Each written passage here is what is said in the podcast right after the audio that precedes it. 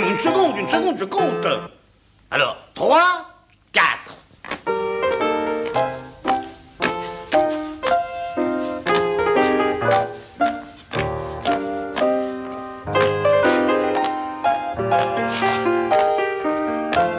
On ne parle pas la bouche pleine.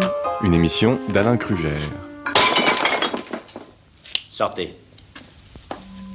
La Terre est une marmite dans laquelle mijotent depuis des millénaires toutes sortes de forces, de courants, de mystères.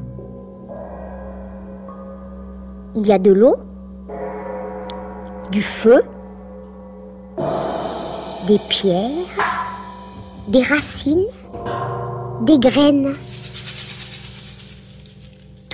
Ce qu'il faut pour faire un monde.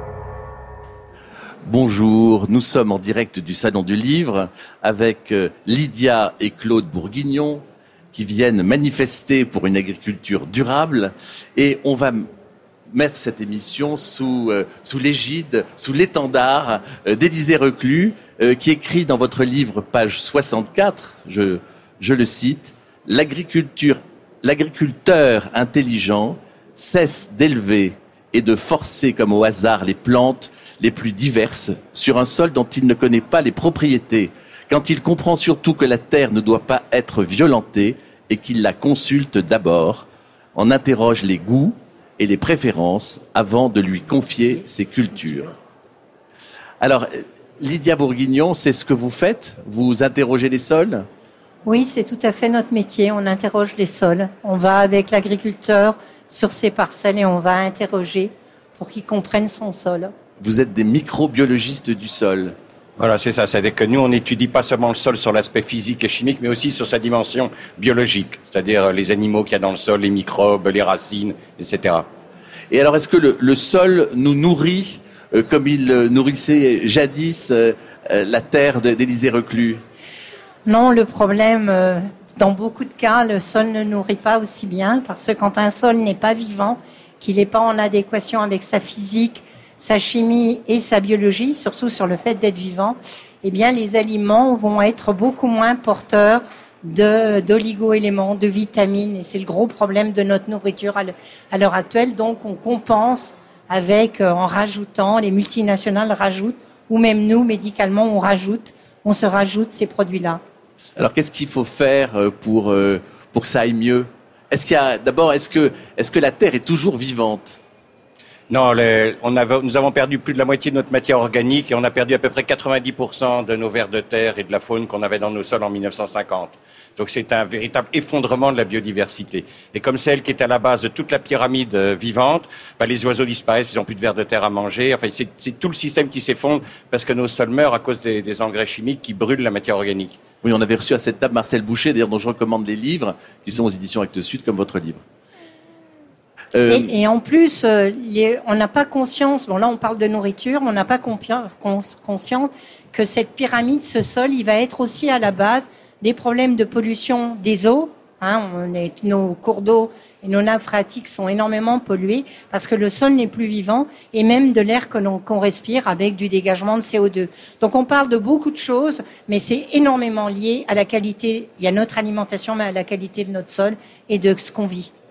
Alors, comment ça se passe quand vous, arrivez chez un agriculteur euh, et que vous lui dites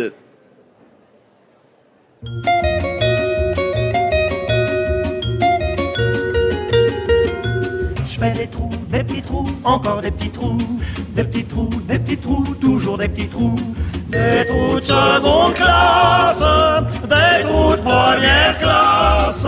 Je fais des trous, des petits trous, encore des petits trous, des petits trous, des petits trous, toujours des petits trous, des petits trous, des petits trous, des petits trous, des petits trous. Je suis le poinçonneur des lilas, pour un balique changé à opéra. Je vis au cœur de la planète, j'ai dans la tête un carnaval de confettis, j'en amène jusque dans mon lit. Alors, euh, qu'est-ce que vous, qu'est-ce que vous amenez euh, dans, dans le, dans le lit de la terre, euh, Lydia et Claude Bourguignon Bah, D'abord, on fait un profil, effectivement, un grand trou, puisqu'on descend tous les deux dedans.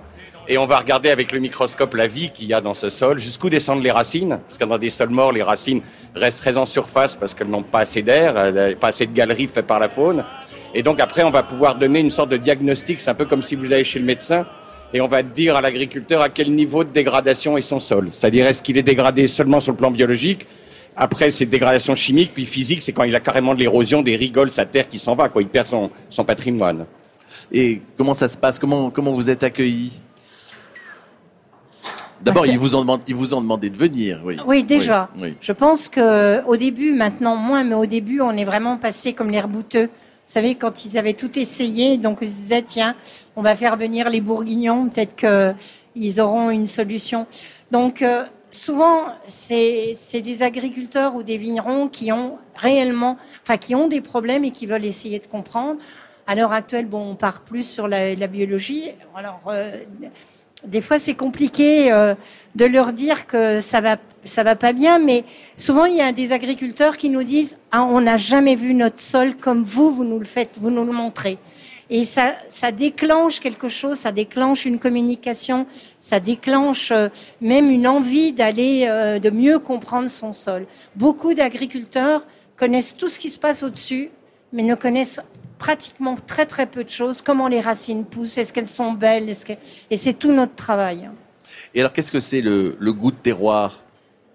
Donc le goût de terroir, en fait, c'est euh, les, à chaque type de roche va contenir certains éléments. Il va y avoir une microflore qui va solubiliser ces éléments et qui va les donner à la plante. Par exemple, si on prend le vin de Morgon, vous êtes sur un granit à manganèse. Les microbes du cycle du manganèse vont donner beaucoup de manganèse à la vigne et ça va donner ce fameux goût. On dit que le vin morgonne. Hein, donc chaque terroir, en fonction des éléments qu'il a dans sa roche, va donner un goût particulier aux légumes, au vin, au fromage, etc. Et vous pouvez nous donner des, des exemples comme ça, justement? Ben, la base, de, euh, il y a, il y a cet exemple-là. Nous, on émet une hypothèse, hein, mais ça, il faudrait qu'elle soit vérifiée. Euh, dans, en Italie, les sols sont très très riches en, en magnésium et le magnésium, quand on le, quand on le goûte, il est amer. Et les Italiens ont une, ont une spécificité, ont une connaissance de la, la notion d'amer. Ils, ils mangent beaucoup de les, le- les artichauts. La sont- puntarelle. Voilà, et, la- et ils aiment l'amertume dans les vins. Euh, Il y a ça et on pense que comme il y a énormément de magnésium et que ce sont les microbes qui vont solubiliser, euh, enfin qui vont permettre la solubilisation de ce magnésium et de le passer. Et euh, nous, on émet l'hypothèse que cette notion d'aimer la mer vient parce que leurs sols ont une très très grande richesse en magnésium. Claude Bourguignon Ben, par exemple, si vous prenez euh, un des derniers fromages de terroir, le comté, puisque pour le moment, j'espère qu'ils vont le garder, l'ensilage reste encore interdit, c'est encore des bêtes à l'herbe. ben, selon, les, selon les vallées où vous allez goûter, vous allez avoir des comtés qui vont avoir plus un goût de chocolat, d'autres qui- vont avoir plus un goût de noisette. Et ça, ça va, ça va dépendre vraiment de la vallée et de- des minéraux qu'il y avait euh, justement dans les roches, dans ces roches du Jura. Mais la France a été. euh, maintenant, c'est une marque. Quand on parle, bon, on est bourguignon, euh, donc on est. Mais quand on parle de la moutarde de, de, Dijon, parce que en fait, sur le plateau de Langres, on faisait la graine, la graine de moutarde, qui était d'une très très grande qualité. Et comme il y avait euh, les restes, euh, euh, quand il y avait le vinaigre, en fait, il y a eu cette association de la moutarde de Dijon. Maintenant, en fait, c'est une marque. Il y a quasiment plus de moutarde faite sur le plateau de Langres. Donc on a utilisé la marque.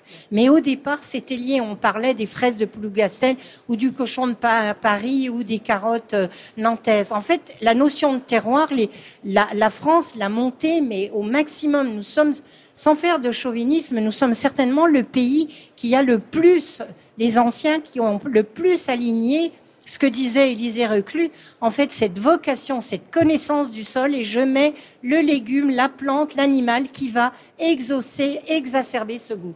Alors, comment on retrouve ce, ce pays de cocagne? La- France, c'est le pays qui a la géologie la plus complexe du monde avec Madagascar. C'est pour ça qu'on est un pays de terroir. C'est qu'on a une géologie incroyable. On a la plus belle chaîne volcanique du monde. On a des roches. euh, On a vraiment tous les types de roches. Donc, ce qu'il faut, c'est à nouveau que ce soit les sols qui nourrissent nos aliments et non pas les engrais chimiques. Les engrais chimiques sont les mêmes partout. C'est les mêmes entreprises pétrolières qui font les engrais. Donc, ça n'a aucun intérêt d'uniformiser les goûts dans un pays qui avait comme caractéristique d'avoir la géologie la plus complexe du monde et qui faisait des produits exceptionnels. Et on a cassé tout ça parce qu'il fallait vendre des machines. En fait, on fait plus d'agriculture en France, on fait de l'agro-industrie. On devrait dire plutôt nous faisons de la pétroculture, mais pas de l'agriculture. C'est le pétrole qui nourrit nos plantes, c'est plus nos sols. D'ailleurs, euh, euh, on dit, euh, pour faire par exemple en hors-sol, on n'a absolument aucune. beaucoup de gens n'ont pas la conscience que pour faire une calorie en, culture sous serre, on a besoin de 36 calories fossiles. euh, ou, euh, donc c'est incroyable. Et en champ, c'est une calorie pour 8. Autrefois, la- l'agriculture était basée sur le soleil. On vivait avec, c'était euh, bon le climat. À l'heure actuelle, si les agriculteurs n'ont plus cette pétrochimie, hein, eh bien en fait, il n'y a plus d'agriculture. Donc on est extrêmement dépendant, l'agriculture est extrêmement dépendante de cette notion du pétrole et on sait que dans très peu de temps, on en aura de moins en moins. Donc il, faut absolument, il y a un vrai changement à faire, c'est-à-dire reprendre la terre, non pas comme un support, mais comme quelque chose de vivant et c'est elle qui va donner la possibilité que les plantes poussent. Il faut arrêter de penser que la terre est un support. Quand elle est vivante, elle est extrêmement généreuse. Alors, euh, quand vous emmenez un agriculteur en forêt, qu'est-ce qui se passe? Oui, là on les emmène en forêt parce que nous on apprend aux agriculteurs à arrêter de labourer, arrêter d'arracher la terre de- du, du sol, de la, la peau du sol, ce qui est compliqué pour eux. Et donc on les emmène en forêt, et on leur montre qu'en forêt ça pousse très bien et que personne ne laboure rien du tout. Donc euh, ça c'est pour nous c'est un peu et on leur montre au microscope la quantité de faune qu'il y a dans un sol forestier par rapport. Donc euh, c'est in- intéressant d'ailleurs d'emmener un agriculteur. On, on lui montre d'abord son sol, ensuite on l'emmène en forêt, on lui dit regardez la différence qu'il y a au point de vue vivant, au point de vue racine. Et ça ça les ça ça les ça, ils sont un peu comme des saint Thomas, les agriculteurs, ils ont besoin de voir. Hein, donc, euh, les emmener en forêt, c'est très, très utile. Et vous leur, vous leur montrez, par exemple, euh, les mauvaises herbes? Weeds. Euh, mauvaise herbe. On peut se lever du mauvais pied, être de mauvaise humeur, l'avoir mauvaise, tout simplement parce qu'on a eu de mauvaises notes ou qu'on était au mauvais endroit au mauvais moment. Mais les herbes mauvaises, ça n'existe pas. La potentille, l'ortie, la ciguë, le pissenlit, le bouillon blanc, le chardon, la bourrache, le chien dent sont des plantes voyageuses qui viennent pousser où ça leur chante sans demander la permission. C'est pourquoi on les dit mauvaises. Mais aucune herbe n'est mauvaise. Il n'y a que de mauvaises gens.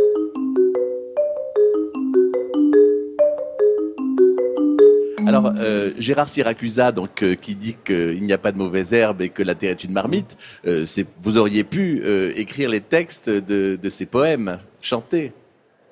Oui, enfin, je veux dire oui, il n'y a pas de mauvaises herbes. Une, la, la terre, elle est comme nous. Je pense que dans le monde agricole, il faut penser pourquoi ce mot mauvaise herbe. La terre ne peut pas ne peut pas supporter d'être complètement à nu. Après un labour, les agriculteurs disent on va avoir des mauvaises herbes. La terre, elle a besoin, elle fait pousser ces mauvaises herbes pour se protéger de la même façon que nous en ce moment il fait froid, on a mis un manteau. Si ça lui permet de, diminuer les rayons du soleil, ça lui permet d'avoir ses racines, d'avoir une meilleure porosité, ça fera rentrer l'eau, ça fera de l'ombre pour protéger cette faune. Donc en fait, la mauvaise herbe, et nous on, on déteste ce mot-là, ces plantes, elles sont là pour protéger nos sols. Et on passe notre temps à les détruire en disant elles sont mauvaises. hein. D'ailleurs, en chinois, les paysans chinois n'utilisent pas le terme mauvaise herbe, ils disent simplement c'est une plante dont j'ai pas encore très bien compris à quoi elle pouvait me servir. C'est une vision complètement différente. Il n'y a pas du tout, ils portent pas, de même qu'ils disent pas mauvais sol. Nous, en France, on dit ça c'est un mauvais sol. Ils disent ça c'est un sol qui va être bon pour la vigne, il va être bon pour l'olivier, il va être bon pour le blé. Mais c'est évident que si en Bourgogne on plantait du blé à la place de la vigne, on gagnerait pas sa vie. Mais ils sont intelligents, les vignerons bourguignons. Ils mettent du vin parce qu'ils savent qu'ils se vend bien. Parce que vous, vous trouvez que c'est, en fin de compte, les, euh, les aides de l'État euh, pour euh, arracher, pour planter, euh, qui, modifient la nature du vignoble, par exemple Les aides de l'État ne prennent absolument pas conscience. euh, En fait, les aides de l'État, c'est ce dont on a besoin. C'est un agriculteur, il va dire, je vais faire telle céréale parce qu'en fait, on en a besoin et que celle-ci va être subventionnée. Nous, tout notre travail aussi, quand on parle de, de semi-direct sous couvert, on va être obligé de remettre des rotations, c'est-à-dire on fera pas que du blé ou du maïs. Donc, mais comme il n'y a pas ces filières, les agriculteurs n'y vont pas parce que c'est pas subventionné. La subvention, c'est ce dont on a besoin, non pas ce que le sol a besoin. Et alors, comment, euh, comment on fait pour, euh, pour pour remettre les choses à leur place, pour que le sol euh, prime et que qu'on ne retrouve pas de la syrah au, au, au sud de la France? Bah, il faut revenir à ce que les anciens avaient créé, ce qu'on appelle l'équilibre agro-silvo-pastoral. Le champ, la forêt, c'était la haie ou la forêt, hein, quand toutes les haies ont été arrachées avec des subventions de l'État, et les animaux. Or, qu'est-ce qu'on a fait après la guerre? Pour comme euh, ce, ce système agro-silvo-pastoral rendait les paysans totalement indépendants. Ils avaient Ouais. leur fumier, ils avaient donc on ne pouvait pas leur vendre des choses. Si vous voulez vendre des choses à quelqu'un, faut qu'il en manque. S'il manque de rien, vous lui vendez rien. Et à l'époque, les, les paysans français, à la sortie de la guerre, manipulaient 140 millions de tonnes de fumier, ils fertilisaient leurs terres avec. Donc on a dit, bah non, on va mettre toutes les bêtes euh, en Bretagne, on va mettre la forêt dans les Landes, Plan on va mettre la. Beauce euh, où on fera que des céréales, et du coup, ils vont tous être dépendants et être obligés d'acheter des engrais. C'est comme ça qu'on les a eus. Donc il faut recréer cet équilibre agro-silvopastoral, il faut replanter des arbres, remettre de, faire de ce qu'on appelle l'agroforesterie. Il faut à nouveau que les bêtes puissent être partout et non pas uniquement en Bretagne. Et il faut que la forêt re- retrouve cet équilibre. Et c'est comme ça qu'on arrivera à nouveau à nourrir les Français, puisque vous savez que les Français ne se nourrissent plus. Ils importent la, la France importe la moitié de sa nourriture. Hein. C'est quand même un scandale. Quoi. Alors, euh, il y a... Pardon. Et il faudra remettre, pour faire cette agriculture dont Claude vient de parler et qu'on défend, il va falloir remettre des mains à la terre. Un agriculteur, où on parlait tout à l'heure d'un berger, pour des raisons de, de, de vie, de- d'économie, euh, cultive des surfaces énormes et c'est pas, ça va pas avec la qualité. Parce que euh, pour refaire une agriculture de qualité et durable, il faudra qu'il y ait des hommes, qui hommes et femmes, retournent à la terre, retournent travailler la terre. Alors, il y a un, un film de, de Claude Berry euh, qui s'appelle euh, Le vieil homme et l'enfant et qui euh, qui est un film qui célèbre la terre, qui, célèbre ce euh, l'intelligence de la main euh, et qui célèbre aussi euh, un, un sujet qui est un sujet hautement culturel français, surtout pour euh, pour des Bourguignons, euh, qui est euh, le pinard. Oui. Aimer sa sœur, sa tante, sa marraine, jusqu'à la mort. Aimer son étendard, aimer son frère, aimer son capitaine. Ça n'empêche pas d'adorer le pinard. Un, deux, le pinard, c'est. La sa face, Vas-y, remplis mon cœur. Vive le vive le. Alors, le petit garçon qui applaudit, hein, le petit garçon vieil homme et l'enfant, s'appelle Alain Cohen et il est aujourd'hui à Rungis. Il s'occupe euh, de, de trouver des, du maraîchage pour euh, des grands chefs. Ça, c'est étonnant. Hein Ça, c'est bien. ouais. Alors, euh, il y a euh, une strophe, je crois que c'est une, c'est une chanson euh, culturellement que vous connaissez en tant que bourguignon. Bah oui, c'était la chanson de, vous savez, les soldats, ils n'acceptaient de sortir de la tranchée que si on les, on les torchait un peu au pinard. Et il y avait dans, dans les strophes, les strophes sont très drôles. Il y en a une qui était particulièrement drôle, Ouais. c'est parce qu'on vient d'inventer les gaz toxiques. Ouais. Et à partir de ces gaz toxiques, on va faire les insecticides, hein, les, les organochlorés. Hein, L'hypérite va servir à faire le DTT. Donc, euh, les premiers insecticides sortent et il est dans la chanson. Euh, le la strophe, c'est euh, On tue les mouches avec l'insecticide, on tue les rats avec le coaltar, on tue les poux avec des acides. Moi, je tue le cafard en buvant du pinard, le pinard. Le pinard, c'est de la vinasse, ça fait du bien. Lorsque ça passe, allez vinasse, poum poum, passe-moi ton quart, poum poum. Vive le pinard, vive le pinard. Nous sommes absolument. Je pense que là, monsieur, vous allez vous faire. euh, Vous allez avoir des discuter. ennuis avec la Ligue anti-alcoolique, ouais, là, Parce qu'on a tout. célébré quelque on a- chose. on n'a pas célébré, on a rendu hommage aux guerriers, Aux guerriers de la guerre de 14, Eh oui. aux poilus qui sont tombés dans nos tranchées. Exactement. Hein? Mais oui, bien sûr. C'est une émission historique. Euh, euh, Non, mais c'est. C'est vrai qu'on ne peut plus parler de, De joie dans ce Nous, euh, dans notre métier, on travaille beaucoup avec, juste une petite parenthèse, on travaille beaucoup avec les, les vignerons parce que c'est les premiers qui sont, c'est eux qui sont le- en pourcentage qui font plus d'ag- d'agriculture biologique parce que comme ils sont, ils vendent leur vin pour la plupart, enfin bon, et très vite ils ont, ils ont vu leur vin, la, la complexité dans la dégustation quand leur sol est devenu vivant. Mais quand on parle de ça, on a de temps en temps des problèmes parce qu'en fait, on parle du vin. Et le vin, pour l'instant, l'alcool, le vin est, est très mal. euh, on, enfin, on attaque beaucoup ça. Donc euh, là, vous allez, voilà. Alors, euh, il y a un, un livre qui s'appelle Le goût des pesticides dans le vin de Jérôme Douzelet et de Gilles-Éric Serralini. Hein.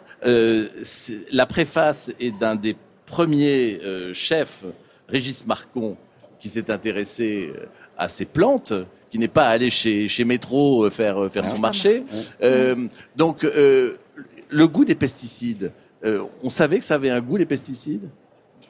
Alors, Non, nous, je- nous, on, on connaît l'odeur parce qu'on va dans les fermes et on, ça sent très fort. Enfin, il y a, il y a des molécules qui sont. Mais par contre, c'est vrai que j'ai jamais eu le courage de, me- de m'en mettre dans la bouche. Mais ce qui est Moi, j'ai intéressant, goûté, hein. ce qui est intéressant avec Eric, c'est qu'il il les met à la concentration que vous avez dans les vins, hein, dans Voilà. les vins qui sont en chimie. Hein. Ce Donc, qui veut dire qu'en fin de compte, tous les guides sont faux. Alors on peut causer que tous les guides sont faux. Enfin, moi, j'ai j'ai pas fait la dégustation, Lydia non plus. On n'a pas fait la dégustation avec Eric. Mais si les pesticides ont du goût, ils doivent modifier votre perception des vins. Mais alors, euh, quand Mais vous de toute dites... façon, il y a, pardon, il y a une modification puisque là, on parlait des éléments dans le sol. Quand vous allez, euh, même en Bourgogne ou dans certaines régions, à l'aveugle, euh, pour le vin, et euh, en fait, le sol diffère, c'est le même cépage, et vous avez une sensation, une perception en bouche. Il y a même un toucher de bouche. Il n'y a pas que ce- le, le goût, le- la, la sensation de, des tanins ou de certaines molécules en bouche va vous donner un aspect collant, un aspect comme du, du sable. Et ça, c'est des touchés de bouche. Et dans la dégustation, on a aussi le toucher de bouche. Il n'y a pas que la sensation. Mais euh, quand, on, quand on goûte euh, ce, ce vin et, et que vous dites à, à un- vigneron euh, qu'il devrait arrêter de mettre du pesticide, qu'est-ce qu'il vous répond, Claude Bourguignon? Ils répondent que sans pesticides, ils vont pas pouvoir euh, cultiver. C'est une notion, mais aussi bien chez les agriculteurs. C'est pas. Ils ont l'impression que s'ils n'ont pas de pesticides, alors on dit mais ça fait pendant 7000 ans, on a quand même fait des, de l'agriculture sans pesticides. Est-ce qu'on peut pas envisager une autre approche? Mais ils ont, c'est de la peur en fait. Euh, Vous savez, on, nous sommes dans une situation de la peur. Oui, complètement. Donc moi j'ai eu quand j'étais encore à l'INRA, j'ai eu un, un- un étudiant africain qui m'avait fait une très belle exergue dans sa thèse. Il avait mis à ma grand-mère qui ne voulait pas que j'aille à l'école de la peur. Nous vivons dans la peur et c'est par la peur qu'on leur vend les pesticides. Sinon t'auras rien, tu récolteras pas. C'est pas vrai. Oui, la notion, par exemple, du glyphosate qui, euh, qui est en ce moment énormément sur le sur le tel, enfin sur, sur les politiques, sur les médias et même chez les agriculteurs. Il y a des agriculteurs qui disent on ne pourra pas se passer de glyphosate. Or, c'est nous, on travaille avec des agriculteurs qui sont en semi-direct sous couvert ou qui sont en agriculture biologique, ils n'y ont pas droit. Donc, de toute façon, et c'est les agriculteurs qui sont pour, la plupart, pas dans la détresse des agriculteurs qui sont dans cette agro-industrie. Par contre, il y a une demande au niveau des multinationales, euh, comme euh, bon, ces grandes multinationales qui font ces produits toxiques, de peut-être se pencher sur des produits qui auraient les mêmes effets et qui n'auraient pas cette toxicité. Mais pour l'instant, on a un marché avec ces produits-là et on continue à les mettre. Alors, euh, si on veut sortir l'agriculture de l'agro-industrie, euh, qu'est-ce qu'il faut faire? Je crois que la grande erreur du XXe siècle, c'est d'avoir industrialisé la vie. On peut industrialiser la matière. La matière, on la connaît très bien. Vous voulez faire un, un axe pour un camion euh, qui va porter 40 tonnes, on sait exactement la taille et l'épaisseur de la- de l'acier qu'il faudra. La vie, c'est pas comme ça. La vie, une vache, c'est pas une usine à lait. Un blé, c'est pas une usine à amidon. Des organismes vivants qui ont besoin qu'on les respecte. Les bêtes ont besoin de- d'être dehors, pas enfermées dans des usines atroces. Les, les blés ont, ont besoin de ne pas être traités six fois par an il faut respecter la vie, c'est de considérer que la vie, elle n'est pas faite pour industrialiser, elle doit être artisanale. Ça ne veut pas dire qu'on n'utilise pas d'instruments qui soulagent le travail humain, hein, bien entendu. Mais arrêtez de, de demander à un agriculteur de cultiver tout seul 500 hectares. Il passe la nuit avec son tracteur, avec des phares. C'est pas ça qu'il faut pour la vie. La vie, elle a besoin d'attention. Une bête, elle a besoin d'attention. Et vous pouvez pas vous occuper correctement de 3000 moutons ou de 200 vaches. C'est pas vrai. Vous pouvez pas.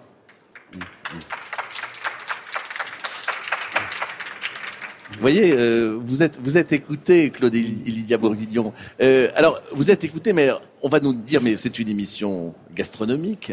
Euh, quand on s'appelle Bourguignon, est-ce qu'on fait de- du, du bœuf bourguignon? Oui, oui, vous allez me poser la question. Oui, je, je fais du bœuf bourguignon. Oui. Donc, on va.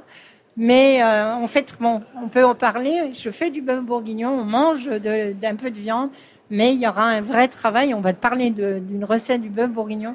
Mais je pense qu'il faut faire une, faut qu'on dé, on change nos, nos attitudes vis-à-vis de certaines choses par rapport à la viande. Il faut accepter dans le de mettre le prix au niveau de la nourriture. De la nourriture. Quand Claude a dit, il y a des grandes surfaces, il y a ça a fait qu'on a fait une, nourriture à très bas prix. Il faut savoir que dans les années 50, les gens mettaient 25, un quart de leur salaire dans la nourriture.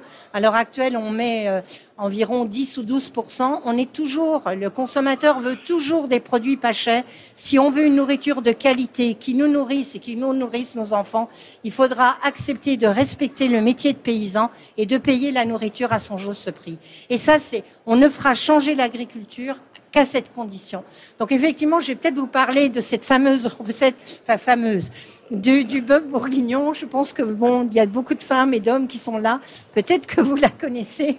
Donc en fait, il faut acheter pas des très très bons morceaux du bœuf. Hein. C'était une c'était une recette qui n'était qui était pour les gens euh, un peu euh, pauvres, hein, parce que c'est une recette qui va mijoter très très longtemps. Et autrefois on avait le poêle et on la laissait mijoter. Que maintenant le steak faut que ça aille très vite. Donc le bœuf bourguignon, faut du temps. Donc il faut du bœuf, des carottes, des oignons, des petits champignons de Paris, de la farine, du vin rouge. Un petit bouquet garni. Et puis dans vin rouge, euh, je, recommande un chambertin, un chambertin village quand même. On va pas prendre un grand cru pour mettre dans le dans le bœuf bourguignon. De l'huile d'olive, des petits lardons, un bouquet garni, du sel et du poivre.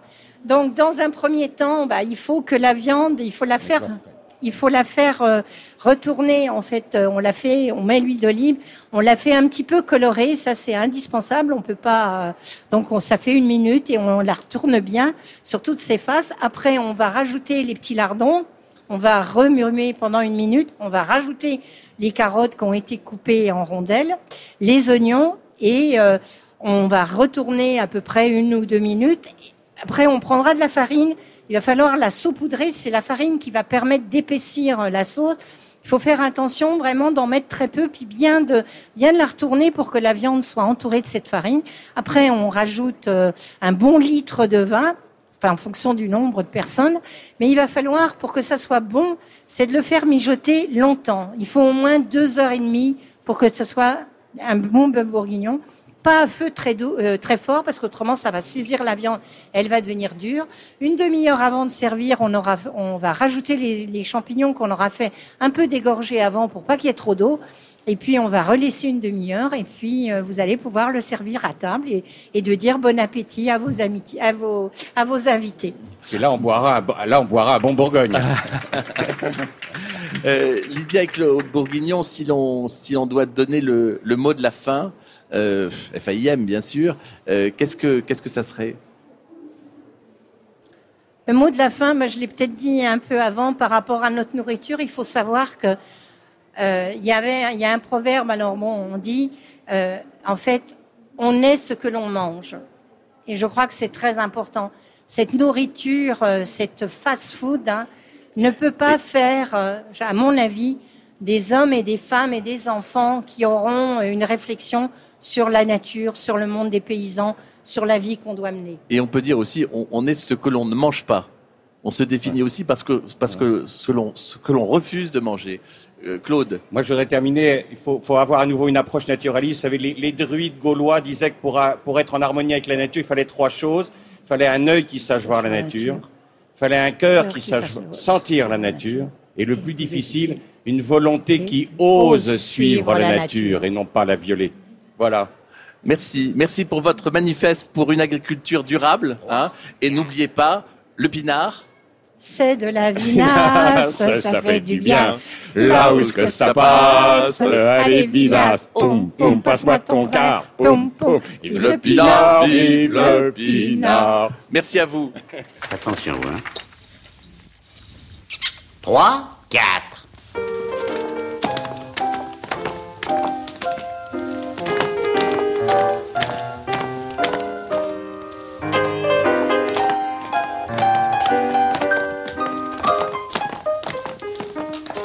Plié, tendu, la jambe C'était On ne parle pas la bouche pleine, une émission d'Alain Crugère en direct du Salon du Livre de Paris.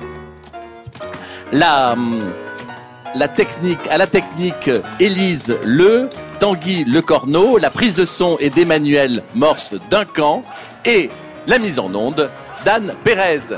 Euh, vous pouvez réécouter cette émission aussi longtemps qu'il vous plaira. Vous, vous pouvez aussi la, la podcaster et dans quelques instants, le journal sur France Culture.